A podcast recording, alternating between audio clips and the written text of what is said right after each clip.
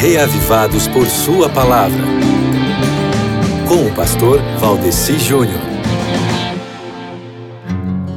Esta é uma das histórias mais estranhas do Antigo Testamento, porque, primeiro, Josafá, que buscou a Deus, ao Deus de seu pai, é, vai e casa seu filho Georão com Atalia, filha de Acabe, que era marido de Jezabel, a fim de ajudar a reforçar uma aliança política que não fora ordenada por Deus. Em seguida, ele concorda em fazer aliança militar com Acabe contra Ramote Gileade, outra coisa que Deus não aprovava. Mas talvez, sentindo-se desconfortável, Josafá, antes de ir guerrear, quis saber o que o Senhor é, acharia disso e se o Senhor estaria com eles. 400 profetas do norte disseram que eles poderiam ir, né? Mas não convencido pelo coro de oráculos pagãos, Josafá pergunta: Ó, oh, não existe aqui ah, mais nenhum profeta assim do Senhor a quem nós possamos consultar?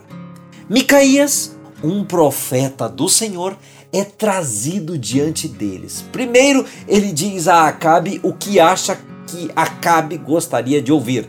Acabe provavelmente percebendo o sarcasmo, exige que lhe diga a verdade. Micaías atende e diz especificamente que não deveriam lutar. Acabe zangado manda que Micaías seja lançado na prisão.